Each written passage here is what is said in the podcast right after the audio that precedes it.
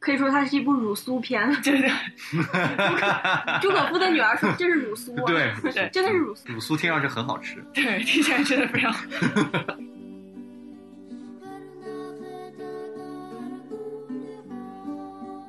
大家好，欢迎收听小声喧哗，我是大家的主播雕雕。然后这次一起来聊的还有我们的主播 Afra，大家好，我是 Afra。以及我们的老朋友朱大师。大家好，我是朱大师。然后这次我们要聊的电影是一个在西方社会存在，但是在俄罗斯这个电影基本上就是被全线禁止。在中国，你可以在豆瓣上搜到它，但是你搜到之后会发现你没有办法评论，然后你也没有办法给它打分。我们这要讨论的电影就是《斯大林之死》，然后这部电影是一部怎么说，一部鲁苏电影。然后，如果我们想想，如果要是讨论这个电影，我们小声喧哗很有可能就变成无声喧哗了。我们在苏联遭到禁播，我们在苏联，我们即将在苏联遭到禁播，这是一件非常可怕的事情，会失去我们漠河以北的所有听众。这个电影，呃，也没有什么可以说剧透的，因为大家都知道这个历史，大家都知道，这就是它确实是讲斯大林死亡之后的这么一个权力角逐吧，就是以秘密警察头子贝利亚为首的一派。和赫鲁晓夫为首，这个所谓改革派在斯大林之死之后去抢这个苏联最高领袖的位置，这么一个故事。结果什么大家都知道，贝利亚死了。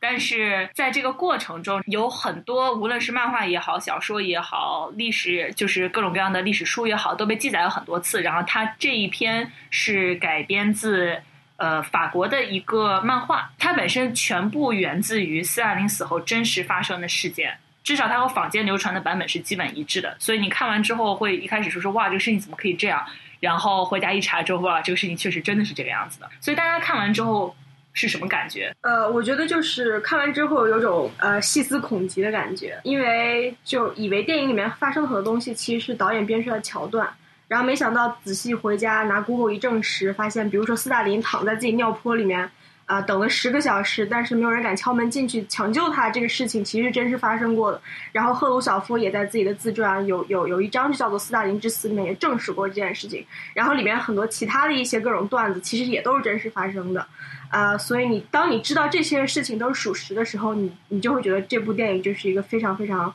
让人脊背发凉的一种黑色幽默。我看了这个电影最大的感想是，它虽然作为一个。带有幽默性质的讽刺电影推出的，我注意到在看的时候，其实大部分观众都是在笑声中度过的。但是对于我来说，我觉得这个电影一点都不好笑，因为它有一点过于真实的感觉，所以你要有这种戏剧化的，你觉得它离离我们并不是特别遥远的事情，所以仍然是一部非常精彩的电影，但是并不好笑。对，我觉得电影里面说到好笑，我自己笑爆了的一个。一个一个桥段吧，就是说斯大林脑溢血之后躺在办公室，然后政治局的官员就这么几个人聚在身边，就开始商量下一步，说我们要给斯大林同志找一个好大夫啊。然后这个时候另一个人说，这个莫斯科现在没有好大夫，所有的好大夫都在古拉格。他说，那那那我们要不要给斯大林同志找一个坏大夫？就这个事情是一个在历史上确实发生过的事情，因为呃之前这个苏联大夫就是后来他们后来镜头里面出现。他们去呃派这个大夫去抓其他大夫，他就派这个女大夫抓其他的大大夫，叫莉迪亚·蒂莫申科。然后他当时呢是借呃，他当时是借由就是他是一位犹太籍的同事和一个病人起了争执，然后这个犹太籍犹太籍的同事致死了一个苏联高级官员，然后拿这个事情作为一个作为一个由头吧，然后把这事情给捅上去了。捅上去之后，苏联就掀起了这么一个杀医生的狂潮。一方面，它是反制的，就是说，我们作为一个无产阶级革命，呃，你们知识越多越反动，知识越多越反动，对。然后你戴眼镜，你就有问题。还有一个，它背后也是有非常深的种族因素，因为犹太犹太人对苏联。大部分的，就是在苏联大部分的这种知识阶层，特别是医生阶层，还当时大多数都是犹太人。他作为一个清洗犹太人的这么一个借口，我觉得这个是苏联笑话，让你觉得非常紧张，但是非常好笑的一个原因，就是它真的是非常的沉重，但是突然就给你有很滑一下，对，你就觉得这个荒谬的事情，但是其实都是真的。没错，我有个朋友，他是一个幼狗朋友，他就说他看这个电影就开心。为什么呢？他就觉得这就是一个康米杀康米的故事，就他觉得那谁康米杀康米，那就是只有在苏联你才能见识得到，就大家这样相互清洗。还有哪些桥段和历史上的真实发生的故事是一样的？其实我看到美国这边有流行媒体，就是有完整的呃对照，就是说哪些情节是真的，哪些情节是基本上真的，但是略有改动。呃，大概的几点就是，比如说里边呃有一个情节是赫鲁晓夫摁桌上的电铃，把这个呃朱可夫和带领的这个呃军人招进来逮捕贝利亚这一段，电铃这个细节是真实存在，这个是根据。呃，我们这里其实有一个问题，我觉得需要说明，就是我们这里说真实存在的，并不是说百分之一百这个事情真的发生，而是根据现有的史料，这个是有史料记载的。那我们这里指的史料可能是什么呢？比如说赫鲁晓夫的呃自传或者他的回忆录。有的人就会说，这些回忆录和自传可能也带有政敌倾轧的这个性质，比如说朱可呃呃赫鲁晓夫的回忆录里面，可能大量的就会把所有的脏事儿就栽在贝利亚的头上，这完全是有可能。但是从另外一个可能，你从历史考据的角度来说，你也没有更好的这个证据来证明它没有发生过所以我们在这里说是真的发生过的，很多很多的时候是指就是有史料为证。那么这个是一个，另外一个就是电影开场的时候有一个呃有一点滑稽的这个情节，就是女钢琴演员呃女钢琴演奏家她在莫斯科举行了一场音乐会，结果这个音乐会呢是由呃苏联的一个应该相当于他们的央广吧，在现场直播的。直播完了以后，突然收到了斯大林的一个命令，说我要我要听这场音乐会，请你们送一盘他的录音带给我。但是他们当时没有录音，结果在电影当中呢，就是这个广播站的指挥就把门关了，所有的观众和呃所有的观众和这个演员就不准离场，再演一遍，以便把这个包括现场的掌声也都得重新录一对遍。环境音，把环境的呃，就保证让斯大林同志听到的是原汁原味的。在历史上，这个事件也是发生过的，只不过当时其实已经散场了，而广播电台的工作人员是在凌晨到这个女演员的女钢琴演奏家的家里，把她从被窝里拉了出来，然后呢换了三个指挥，第一个指挥。原来的指挥实在是太紧张了，没有办法 继续完成他的工作，导致他们在当晚连找了三个，找找到第三个，才能够把这场演奏会再复原一遍。而且这位女钢琴演奏家也是确实是真实发生，他的家人也是遭到了大清洗，是等于说是他认为斯大林是他的这个是他们家的仇人，因此在斯大林送他了一笔钱向他致谢的时候，他是一名很有名的演奏家，他回了一个 note，回了一个这个便签说。我向上帝祈祷，希望你的这个罪恶有一天受到惩罚。很多人就觉得，哇，你这胆子太大了，你这么像敢向斯大林这么说话，你肯定死定了。结果呢，最后他安然无事，竟然说是不知道是斯大林出于什么考虑就放过他了。所以这跟电影当中的情节基本上在大的方向上是一致的，呃，细节上有一些改动。对对，但电影里面确实也是散场了之后，他们从街上找来了非常多的那个大叔大妈，然后说你你你坐在这个地方，你得人得在这儿，你得给我们鼓掌，这个环境音你也得录进去。对我，我就是我在看这个电影的时候，觉得尤其是在在西方观众眼里吧，呃，我们能在大荧幕上看到这部电影的时候，会发现这个里边呃演员里面的口音都是英式英英式英语或者是美式英语。这样子的话，它其实就是把呃这个整个关于斯大林之死，然后以及整个极权主义这个斯大林之死的一个剧情和很多欧美国家的观众拉近了不少。然后我看过一个访谈，就是导演大概是谈了一下他之所以要用英式口音和美式口音的初衷，而不是使用就是我们大家经常会听到那种呃就是非常奇怪这种俄式口音来去嗯、转换他这个 context 的时候，这个导演是这样说的，他是觉得呃他想让观众达到某种和电影达到某种政治上的一种共鸣。他想要去警告观众，集权这个东西是没有国界的，以及他就是参考二零一七年、二零一六年世界发生的种种事件，从不管从美国到法国再到土耳其，好像集权呃以及强人政治都有一些抬头。于是他就用斯大林之死作为一个这样一个算是一个警告啊、然后让观众去更能去达到这种情感上的共鸣。然后，对，是这样一个意思。所以你说到这个口音哈，我现在回想起来，在我一开始听到说，哎，所有的演员基本上没有改变他本人的口音，比如说演这个赫鲁晓夫的这位美国演员，他基本上就是用了他自己的这个布鲁克林口布鲁克林口音在演赫鲁晓夫。那如果说你习惯看好莱坞这种对于苏联题材或者对于俄罗斯题材的制作，你会注意到，通常即使这个演员他本身并不会说俄语，他都会让让他学着，让他在说英语的时候掺杂一点美国人所认为的俄罗斯口音进去，因为这样符合他这个让你不会产生认知的失调。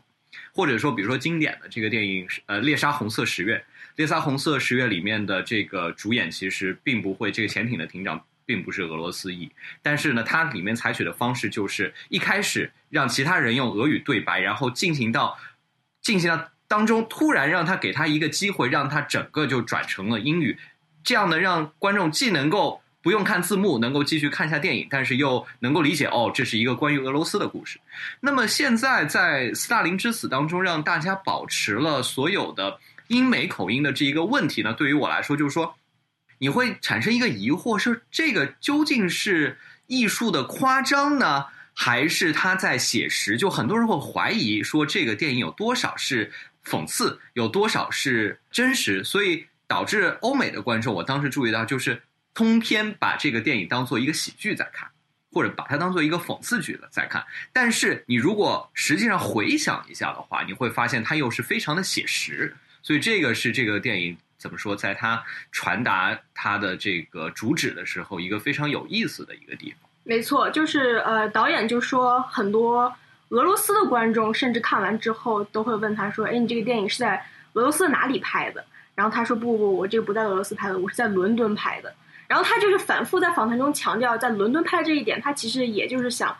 表达这么一个意思，就是说，其实极权主义就是就在我们身边。其实所谓的这种欧欧欧美国家，它对于这种呃 democratic consolidation 的这么一个虚假的这这么一个信念，其实很快就会崩塌。那我知道雕雕还有朱大师都想聊一下接班人这个问题。这里面为什么说？我觉得导演他的利益说，为什么这个事情可能不是一个苏联特有的一个故事，而是很可能发生在不管你人处在英国、美国或者是在欧洲其他任何地方，今天都可能离我们没有那么遥远的一个一个事情呢？就是一个，我想如果从实证来看。最近的这样的一段时间，全球不能够说是极权主义的回头，可能说是威权，很多有威权倾向的政治人物，呃，比如说举例子来说，这个川呃川普啊，呃菲律宾的这个呃杜兰特。然后包括波兰的这个新的选举，匈牙利的新的选举，很多仍然是在民主的选举的体制和框架之下进行的。但是呢，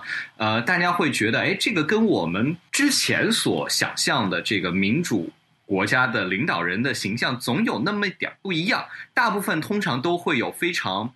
呃，威权性的人格，比如说对于新闻媒体的不屑一顾，对于这个传统的民主秩序或者说民主制度的怀疑，及在政策上面通常都会推行一些民族主义或者强调反全球主义的这样的这种这种呃倾向。这可能也是导演说为什么这个虽然是一个苏联故事，但是离我们今天即使以欧美的观众来说的话，也不是那么遥远的一个呃原因吧。对，就是还有就是刚刚刚刚出朱大师列举的这些威权主义领导者的特点。威权主义领导者还有一个非常常见的特点，就是他们都想当皇帝，他们都想终生拥有这个权利，并并且他们就是看向对方的时候，就能感受到对方也同样 想要终生拥有这个权利。就像之前这个特朗普发了一条推特说说某一个国家 某一个国家修改了宪法，然后来取消了这个任期制度。呃，我觉得是个挺好的事情啊，所以就是像这样的，那么这个制度本身有什么问题呢？我觉得就是说，萨林之死其实非常好的展示了一个威权制度的，呃，就是我觉得它非常好的展示一个威权制度制度性的结构性的问题，就是说你这个制度是不鼓励。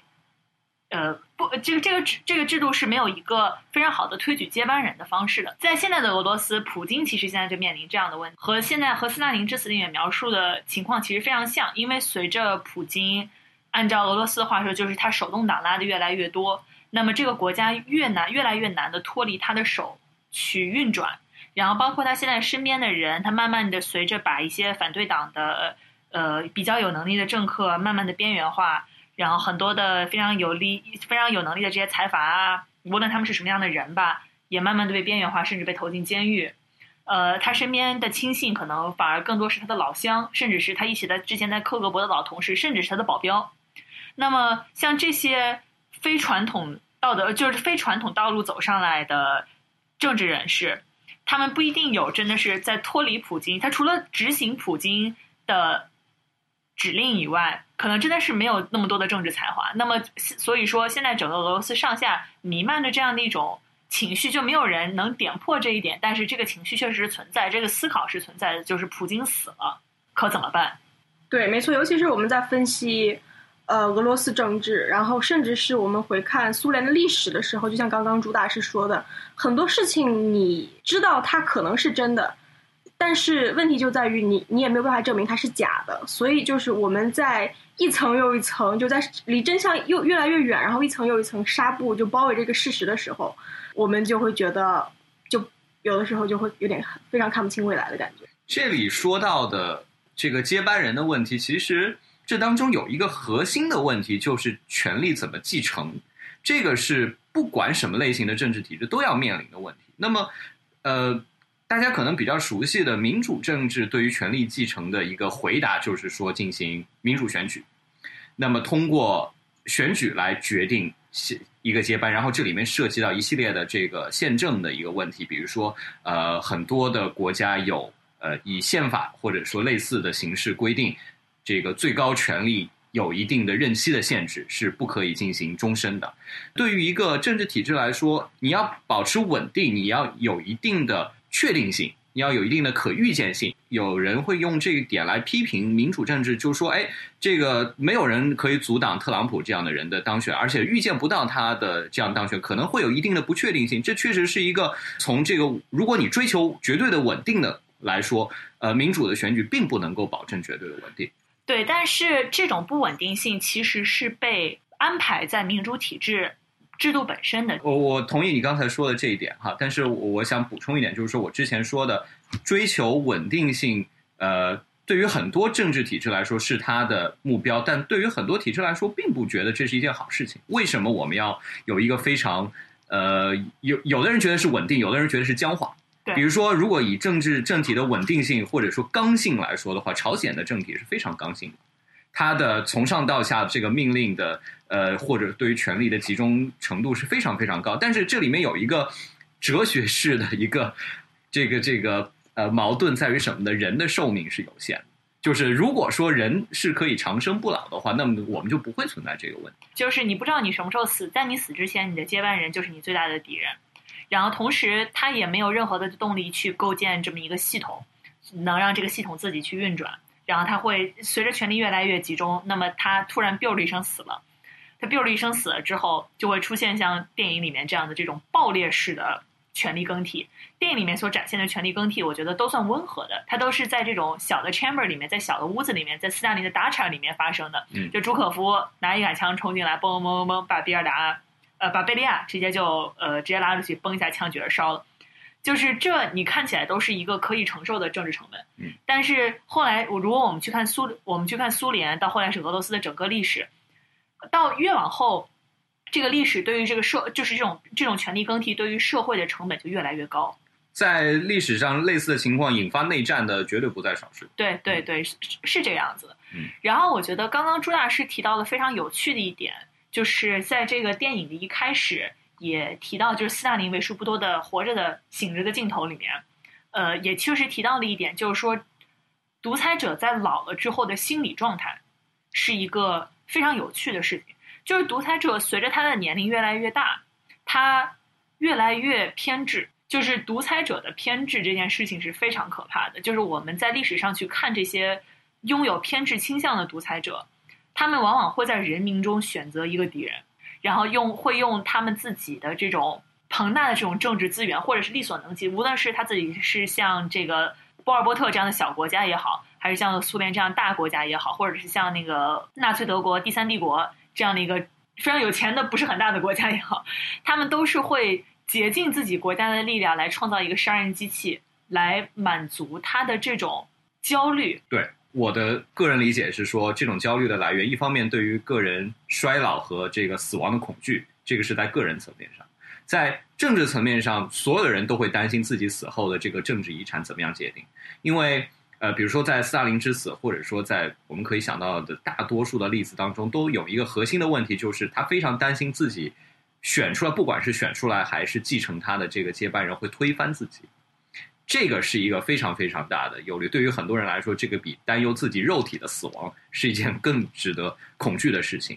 对，就像在电影里面一开始的一样，就是说赫鲁晓夫回到家，还要跟他的老婆重新复盘一下，说：“哎，我今天讲了笑话 A B C D E。”然后斯大林哪个笑了，哪个没有笑，哪个笑了，哪个没有笑，我明天可以更好的去拍他的马屁。我觉得刚刚朱大师说到一点，就比如说身边的人去迎奉他，其实他大家知道，因为为什么要去做这件事情？因为他其实是处在独裁者所塑造的这个杀人机器的控制范围之内的。就算你是不是贝利亚，你是不是赫鲁晓夫，你是不是政治局的委员，在他们吃饭的时候觥错觥筹交错之间，突然有的人就不能提了。然后其实大家心里面知道，所有人都在这个名单上。他你只是在名单上的位置不同而已。电影里面有一个政治局委员，他的夫人已经被投入呃莫洛托夫，对莫洛托夫，他的夫人波丽娜已经被投入古拉格了。但是他自己他自己在那个，但他知道自己在很高的一个位置上，不知道这一天会什么时候来。大家都知道这个机器是邪恶的，甚至包括贝利亚的自己都知道这件事情。他不一定觉得是邪恶，但是他知道是危险。呃，对，这是一个非常好说，他知道是危险。同时，这个机器的政治存在也是可以为他所用的。所以说，在斯大林死之后，所有人抢着去拔插销，所有人抢着去拔电源，甚至是贝利亚自己作为这个这个杀人机器的一手缔造者，是第一个冲上去，首先先把自己跟自己有关的不利的材料先能收起来，然后都装到自己的小兜兜里，然后完了之后就开始大肆的释放政治犯，因为他知道这是最能收买民心的一件事情。广为流传的一个笑话就是说，苏联人他们觉得最幸福的时刻是什么时刻呢？就是说秘密警察来敲你的门的时候，那秘密警察说。你抓错人了，伊万是我的邻居，他在隔壁。这是苏联人他们最幸福的一个时刻。没错，所以就是大概从斯大林时期，苏联其实就已经埋下了一颗非常深远的定时炸弹。就比如说戈尔巴乔夫，他作为一个苏联的新新一届的这样一个领导人，他当时。可能上任的时候六十五岁，他是等于是苏联苏共史上年纪最轻的一位领导者。因为当时苏联其实经历了十多年的老人政治，就等于说就是苏联在苏联大概有五年时间，基本上有三年都在举办葬礼，导致我有一位在东德长大的教授，他就小时候就经常在电视上看到这种直播的葬礼。然后他就以为说这个葬礼就每年都会举行的，是一种就是国家性的一种庆祝仪式。他就以为这个葬礼是一个非常非常稀疏平常的一件事情。当时这个苏联在八十年代的时候，老人政治以及这种政治僵化是多么严重。这个其实是如果从技术上来讲的话，是权力终身制或者说这种呃独裁体制一个必然产生的问题。在苏联这段历史是什么呢？列宁当然死的时候年纪不是特别大。死了以后，从接斯大林接手，等于说坐实了这个从共产主义落实为列宁主义，或者落实为斯大林主义，就转制为强力的呃国家政治控制这样的这个体系。最后到戈尔巴乔夫上台的时候，六十五岁，这样的话就会出现强烈的这个政治的摇摆。他如果有非常强力的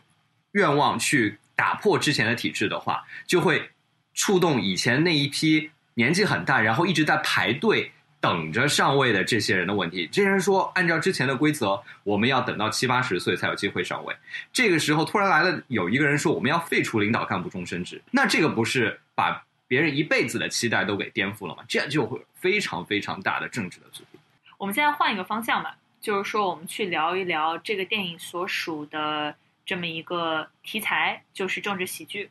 这个导演本身是非常擅长政治喜剧素材的。他之前拍过关于美国政治的讽刺讽刺剧集《Veep》，就是副总统女性一个讲述了一个女性副总统的这种白宫沉浮录。然后同时也讲了一些，他还拍过一个讽刺英国政治的《In the Loop》。然后所以说政治喜剧这个东西，呃，它其实一方面是和独裁体制相悖的。就是独裁体制往往是威权体制和独裁体制是两个完全不同的东西，by the way，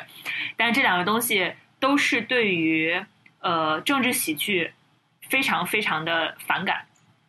因为就是说喜剧本身是什么呢？喜剧就是说我希望你在在有这么一个心理预期的时候，在你对现在政治体制也好，对于现在所有东西的心的对政治现实也好，有一个心理预期的时候，我专门给你偏开一点，然后这种偏开这种轻微的冒犯或者是比较大的冒犯，他去挑战你对于现实的思维方式，对于现实的预期。然后政治，所以说政治体制，那么在在呃呃政治喜剧，在很多统治者眼里看起来那就是离经叛道。但是呢，威权题材又给政治喜剧提供了非常非常多的素材，就比如说我们非常喜闻乐见的苏联政治笑话集。但和赛因之死有一个非常相关的这么一个笑话，就是说上帝有一次去地狱视察，地狱有一个规定，就是说你害死了多少人，那么这个血就要淹着你，你要被泡在他的血里面。然后就发现看到贝看到贝利亚，就发现这个血其实只淹到他腰的位置。然后上帝就非常诧异说：“你搞死了这么多人，怎么血才可以淹到这个位置？”他说：“那是因为我踩在了伟大领袖斯大林的肩膀上。”斯大林个子也不高，斯大林个子也不是很啊，但好好好像也是这个问题。对，那那那我们就不要考虑去踩在谁的其他肩膀上了。那谁足够高呢？就是政治喜剧这个事情，其实就是对中国观众来说，可能我们会觉得这是陌生的一个东西，因为中国其实讨论现实的这么一个剧本身就是在少数的。但是其实我们从小到大，我们中国的孩子从小到大，我们其实也是看过政治喜剧或者这种政治讽刺剧的，就是古装剧。非常多古装剧它其实就是借古讽今，就比如说，呃，小时候就是经常看的，比如说《铁齿铜牙纪晓岚》什么的，里面就关于贪污腐败啊什么的，其实就是当时就是。二零零零年中这么早期这么一段时期，中国社会的现状，以及就当时民不聊生啊，或者是地方官员呃太腐败啊，然后以及就是中央和地方呃没有一个有效的这种沟通方式，没有一个呃直接的这么一个渠道，都是其实反映了就是当下社会的很多的一些问题。然后这是第一个呃场景，就是在在中国的场景，还有一个场景就是我觉得在欧美场景下，政治喜剧有的时候我总觉得是一种。怎么说呢？就是会掩盖人们真实的一种政治的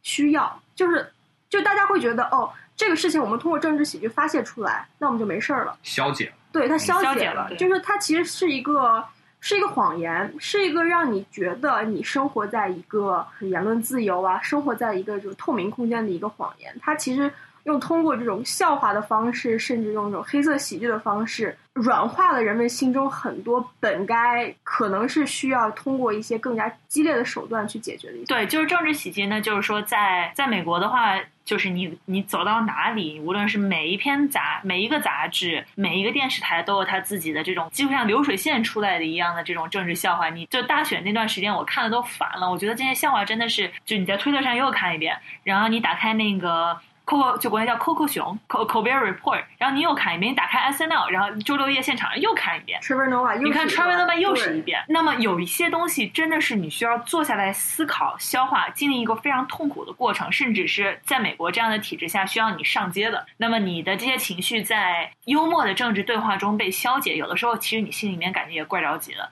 在在其他的一些国家里面，在这种政治。在这种政治喜剧缺乏的国家里面，就是说政治喜剧本身还是要有冒犯性和挑战性，它才可以可笑。它的否然它不会好笑。就为什么早期春晚上的一些相声，你觉得它很好笑，现在不好笑了？因为早期春晚的是它更敢说，它更有冒犯性，它可以冒犯到你。那么如果说我规定了你哪些地方可以可以笑，比如贪污腐败这个笑话你可以笑。有一大块很好的素材、很好的肉，你就不能吃，因为你越不能说的东西，你越拿它开玩笑，它就越好笑。因为幽默这个东西作为一种艺术形式的话，它本身是带有一点要挑战禁忌的。这也是说为什么幽默那么难，让人笑那么难，因为在这个在一些比较封闭的或者说比较严格的这个政体里面，这是一个禁忌。往往在这个比较开放的这个社会当中呢，又会成为了一种泛娱乐化的一个问题。我觉得刚才。呃，雕雕提到，这是一种讽刺，或者说像这种幽默、政治喜剧的今天的一种普遍的困境，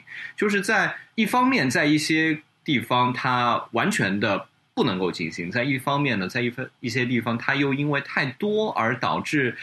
没有人、没有人愿意进行严肃的讨论。这个在美国，我觉得是一个很突出的现象，就是大多数人，你会甚至你要问我，你觉得是？在政治话题上，谁对你影响最大？我可能想第一想到的不是什么，呃，Anderson Cooper 这样的这个电视台的主持人，或者我会想到的是这些 John Stewart 这些政治喜剧的主持人。这些人，因为他们的优势是什么？他们不需要给你解释这件事情，不需要给你提供方案，不需要给你把这件事情前因后果。他需要给你的就是在三十秒的时间里面给你一个梗，让你把这件事情给记住。他其实他的任务既简单又复杂，他当然他要创作让你笑是一件很难的事情，但另外一方面他。不需要跟你严肃的解释这件事情，比如说他可以跟你讲一个关于控枪问题的笑话，但是他不会说我觉得控枪应该怎么样，因为这个不太好笑。没错，对错，对，但是就是政治喜剧这种东西该如何去处理，嗯其实是一个非常好的议题。就是说我之前看过这个埃及的 John Stewart，叫啊对 Bassam Youssef，对，他是囧斯呃囧斯图的好朋友。对囧斯图的好朋友，一个非常非常非常非常非常帅的这个这个这个埃及的这么一个前医生，然后像罗大佑一样，就突然不想做医生了，突然很想上电视，然后就办了这么一个呃，就这种这种新闻，就这样的一种新闻，埃及脱口秀，对埃及的脱口秀。然后他的我在他的自传里面就看到，就是说在这种国家的伤痛时期，你怎么去做节目？嗯比如说九幺幺结束之后，你怎么去做节目？当时是埃及经历了一场，哎，也跟我们这个有点相关，就这么一个权力变更，一场政变之后，那么他们这个节目该怎么做？他说，那首先当时是一个政治高压的状态，就是我们假设回到，假设有我们把把 Some Yusuf 空投到苏联，那就是说他不知道我是该讨论斯大林呢，我是该取消斯大林呢，还是该取消贝利亚呢，还是该取消这个赫鲁晓夫呢？好像都会死。而且你也不知道他们里里面哪个人最后会当权。对你们如果得罪了他的话，你对个人还有后果。对对对，然后他当时是已经在苏联已经那个石头已经已经已经石头落地，应该是 Sisi 对对对，然后他他当权之后，他说那我是不是就这样的这么一个军政府？然后但是他不知道军政府会。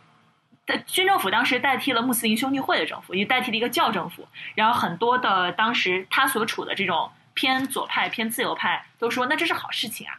他说，那真的是好事情吗？这好像不是好事情吧。所以他又开始去，呃，他当时的第一期节目，他当时就在他在自传里描述他怎么去做这个，就是、呃政变之后的第一期节目，然后就说，我当时就去调侃这个情绪，我去调侃所有人都为什么所有人都不知道自己该说什么，就是为什么所有人他就是这种这种大家在街上见到只能用眼神交流，道路一幕，道路以幕，然后就是道路以幕来判断，通过你的姿势来判断你支持谁，这样的这种高度紧张的状态，我去可以取消这个，我去取消这个时候，所有人都会共鸣。但是吧，Some Yusuf 最后发生了什么？他还是被军政府踢出去了。他现在属于流亡在美国，他现在一个流。亡在美国的一个状态，就是说，还是说你自己，你作为一个巨人，你作为一个独裁者，你能不能接受一个笑话？你对于笑话的度量有多大？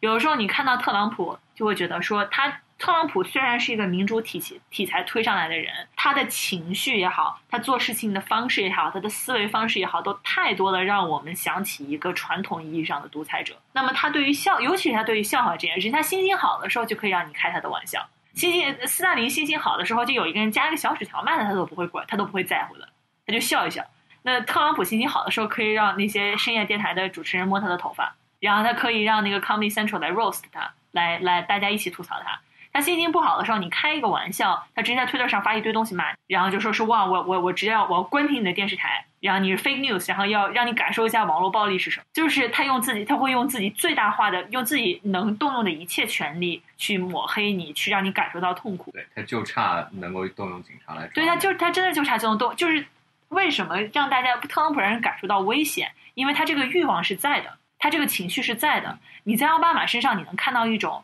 你你就感觉你你随便开出来什么玩笑，他不会在乎，就笑一笑，非常儒雅的对你笑一笑。所以，呃，我之前有看有听一个 James Comey 在就是之前 FBI 的这个 FBI 的老大，然后因为跟特朗普闹翻，然后被特朗普开掉了以后，他自己最近写了一本书嘛，嗯，在美国在巡回做演讲的时候，他提到了这么一个细节，就是他在白宫那次著名的和特朗普的晚餐，就是特朗普邀请他去，然后。其实想请他，想让他对自己效忠，然后把这些关于通俄门的这些调查都给停了，或者说对他做出有利的，呃，对特朗普进行有利的这种帮助吧。在那个过程中，James Comey 他提到了一个细节，就是说我注意到特朗普从头到尾都不笑，这让我觉得非常的担忧。为什么呢？他的理由是，作为一个 FBI 的局长，就是非常有经验的对待，就是识人呃察言观色非常有经验的这样一个人。他说，通常人在笑的时候是一个主动暴露自己弱点的一个过程。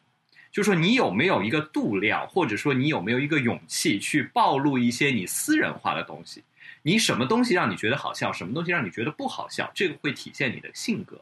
会暴露你个人很多的信息。那如果你这个人是非常没有安全感的话，我觉得这个可以，大家身边的可能我自己个人经验，我觉得基本上符合。一个人如果他不太经常笑，通常跟他的安全感有关。他如果觉得不安全，他就。尽量的少的展示自己私人的那一面，所以他你会觉得他这个人不是很幽默的一个人，不是很爱笑的一个人，反而呢，一个经常哎经常会自己开一个笑话，或者说对别人的笑话不管好笑不好笑都会笑一笑的这样人，大家会觉得很容易相处，通常也会给别人产生一种哎这个人很有自信的一种感觉。这个是呃为什么我们说独裁者对于政治讽刺往往呃很抗拒，或者说很。甚至敌意很强的时候，一个可能是一个因素之一。也就是说，独裁者面对这样的笑话，他如果接纳，他就会暴露自己很多的信息，他就会拉近自己跟这个普通人之间的这个距离，而这样对于他保持自己的一个权力的位置，其实是不利的。对，所以说，但是我们我们就看想想那个《斯斯大林之死》电影里面的开头，就是斯大林和政治局的这几个。官员们坐在他家的大厦里面，然后要要要喝酒，要吃饭，要开玩笑，然后要开什么啊？我是随时愿意为祖国母亲去死的。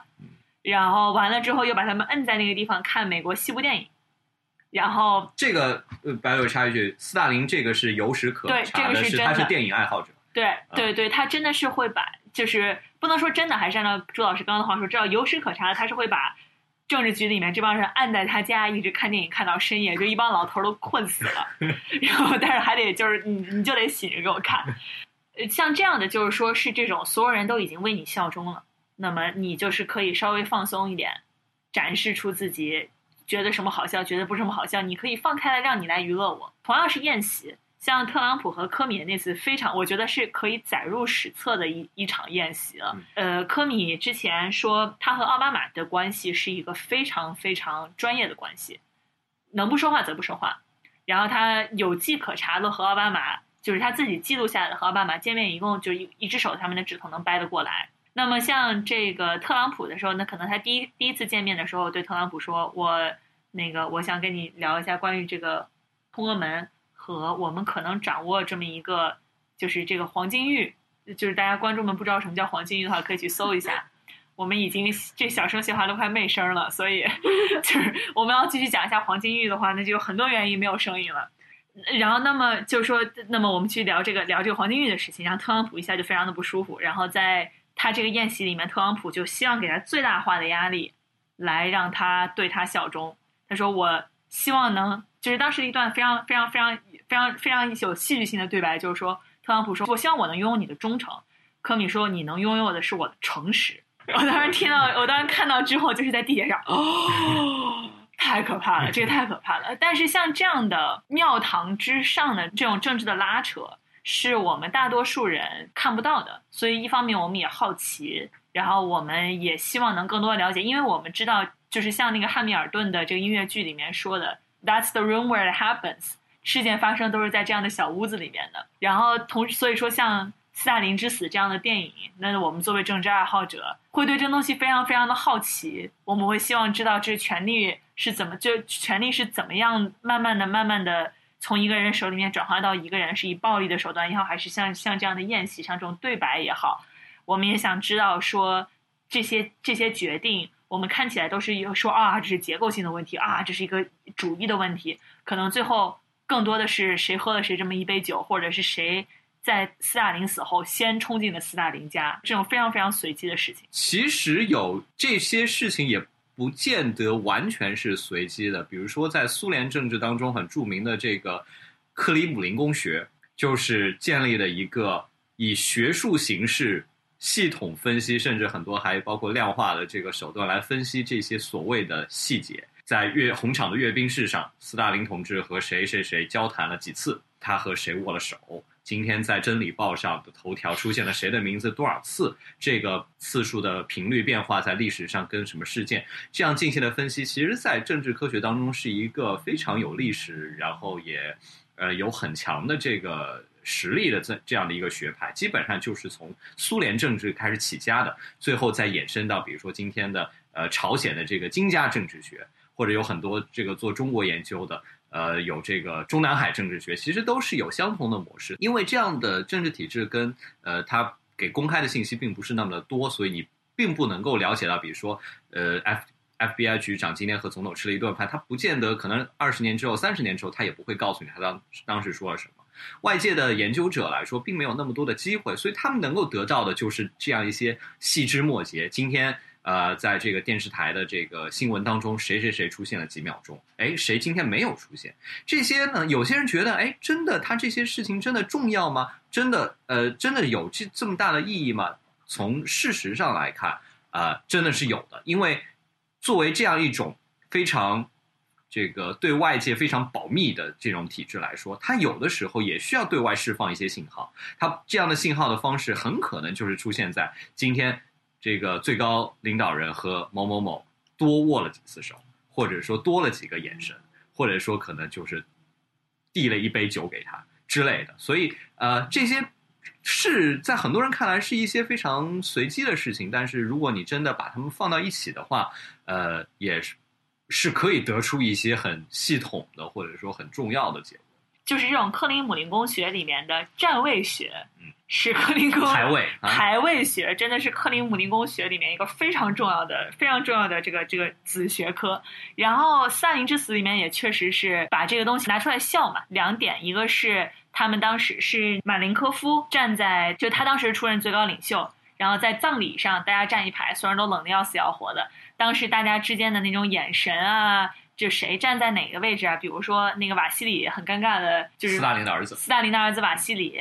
就是讲话的时候站在中间，然后完了之后就咚咚咚咚咚被挤到边边上去了，对吧？然后斯大林的女儿不知道为什么就没有在这个就没有在台上。还有包括他们当时在追悼会的时候，说是怎么绕着这个棺材站，嗯，谁在哪儿抬这个棺材，然后这个事情都是导演刻意强调了的，导演刻意把它摆到了这个叙事的中心。然后所以说，赫鲁晓夫说：“我想跟马林科夫说句话马，我想跟马林科夫同志说句话，你跟我换一下。”然后说：“那我们就开始绕着这个转吧。”然后他会说：“那我们我们就非常保持严肃而肃穆的这么开始。”他一开始说：“不不，你一定要让我站到马林科夫旁边。”然后旁边那哥们没听到，然后就直接就站过去了。他说：“那可怎么办呢？”然后慢慢就说：“那那那那我们就非常严肃的换一下位置，大家会觉得这是仪式的一部分。”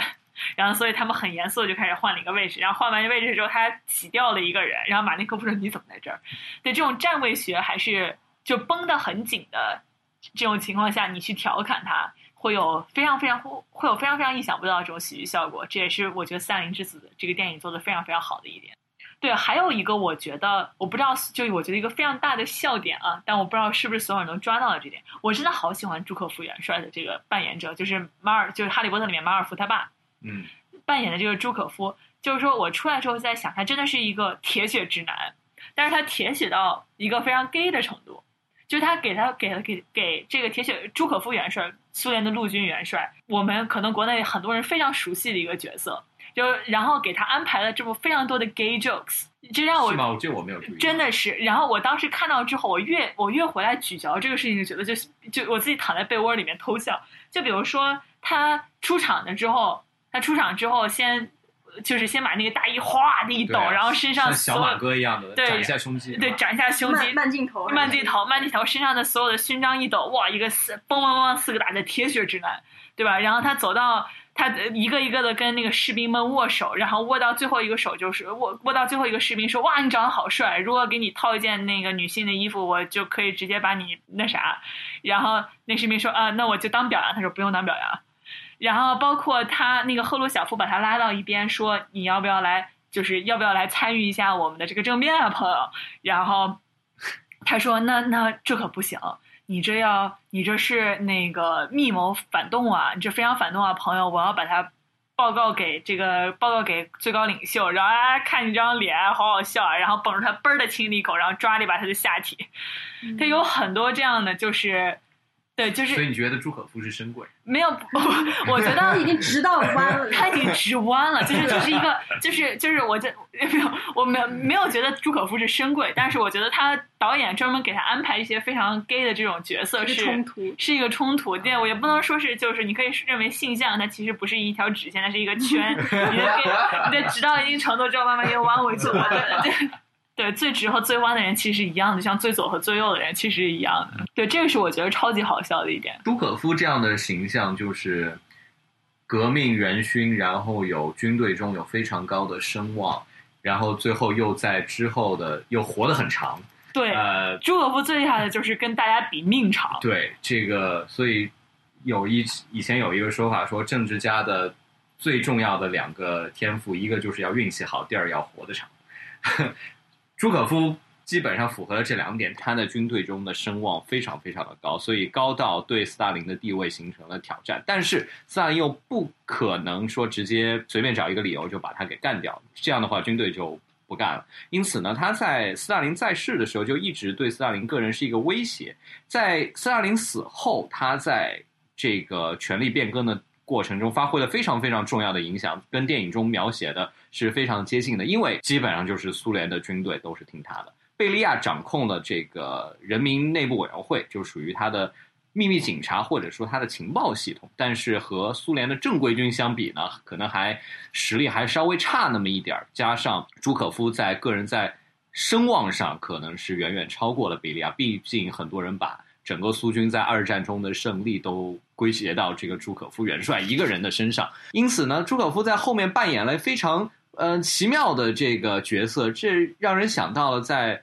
可能很多类似的这个国家当中，比如说越南的五元甲，哎，这个也是一个常见的角色，所以在这样的政体中，往往都会有这么一个军队的领袖，在这样的过程中，如果大家去看。呃，类似的历史的话，可以特别留意一下这样的人，他呃，往往都会有一个固定的一个套路，就是他往往会受到这个老大的一点很强烈的压力，但是老大又没有办法直接的把他干掉。在老大死了以后，如果他还很能活的话，通常都可以扮演这种力挽狂澜，或者说中流砥柱的这样的这个角色。对对对，但是如果他们真正的是去。就是他们在这个过程中，如果被推成了军政府的领导人啊，反而对国家来说不一定是一件好事。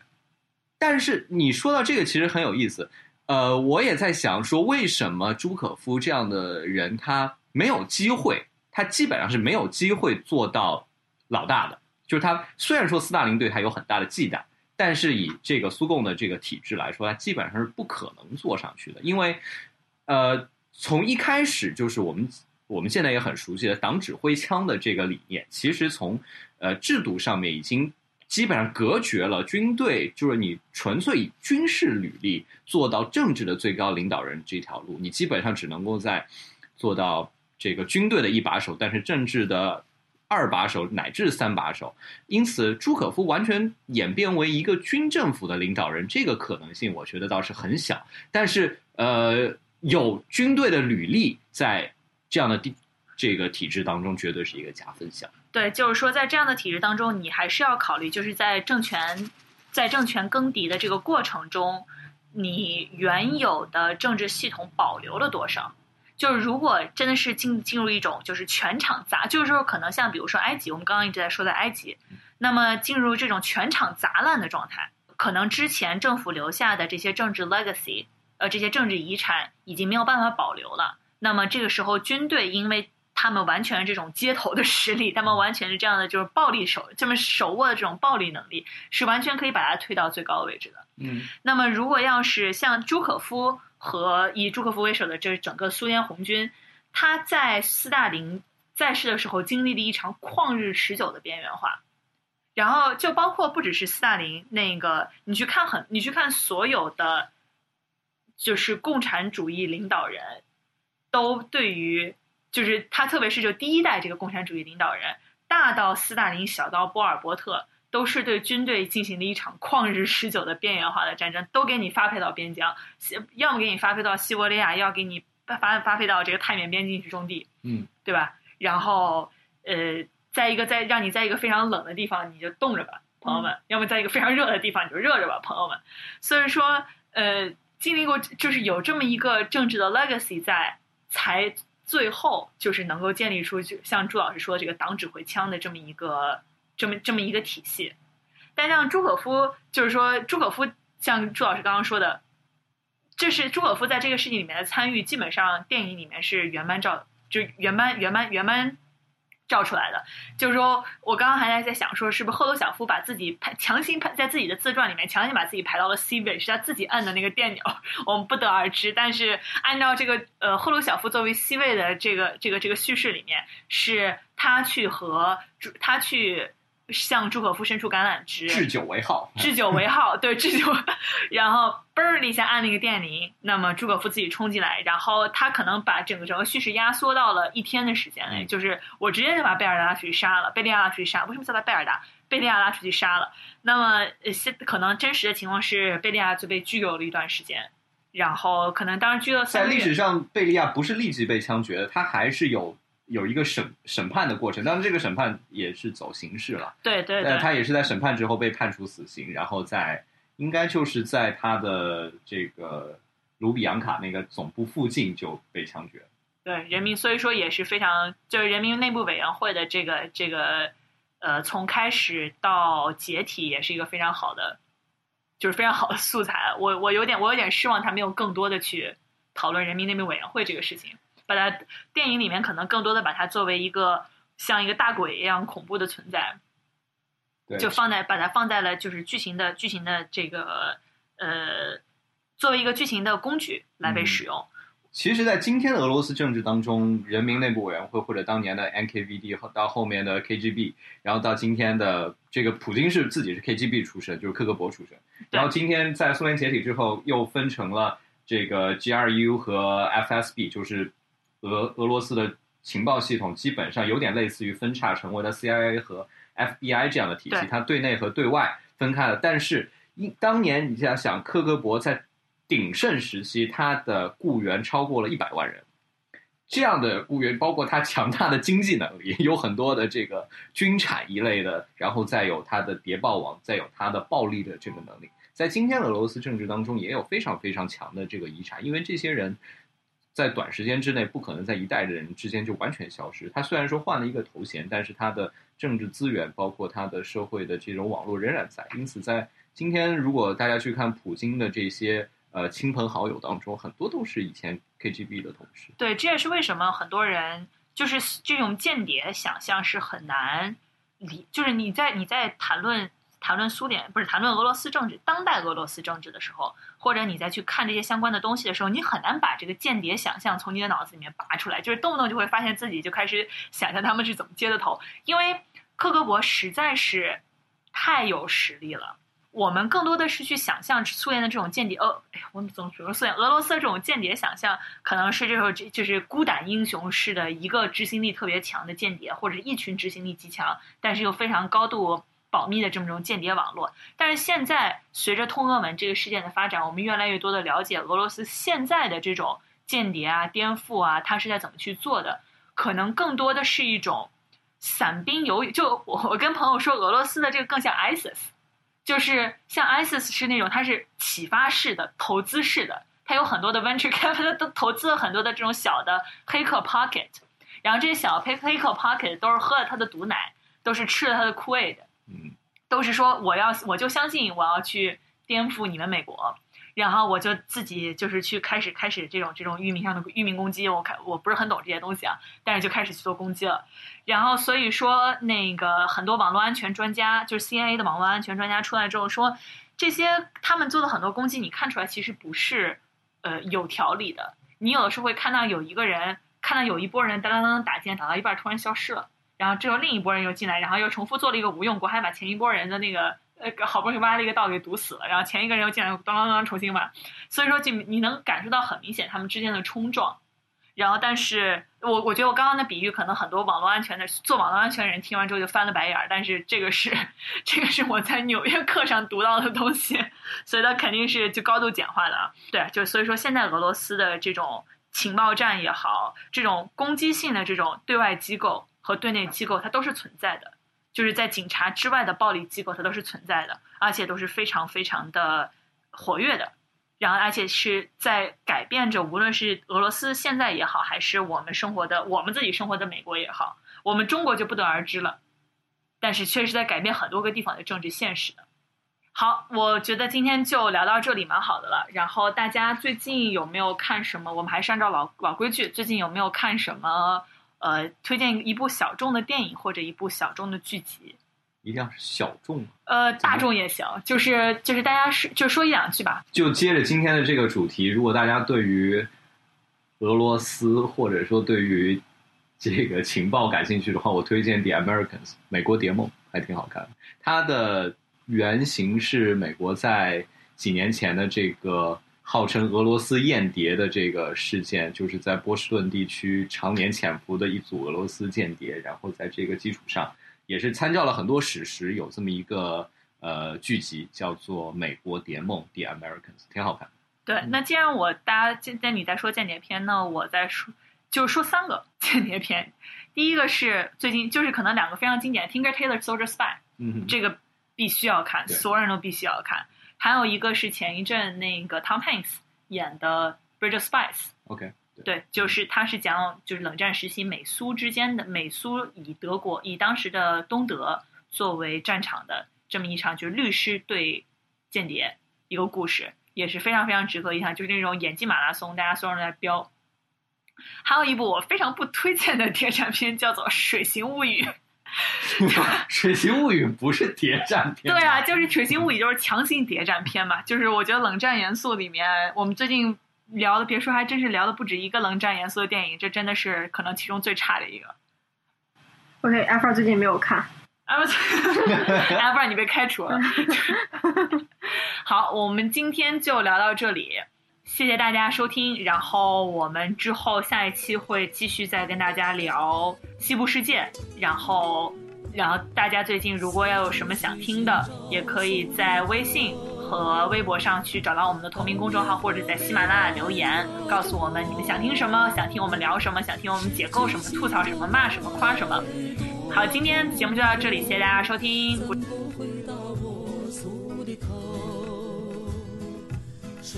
深处有花一朵，花山露水珠往下落，早先你江山。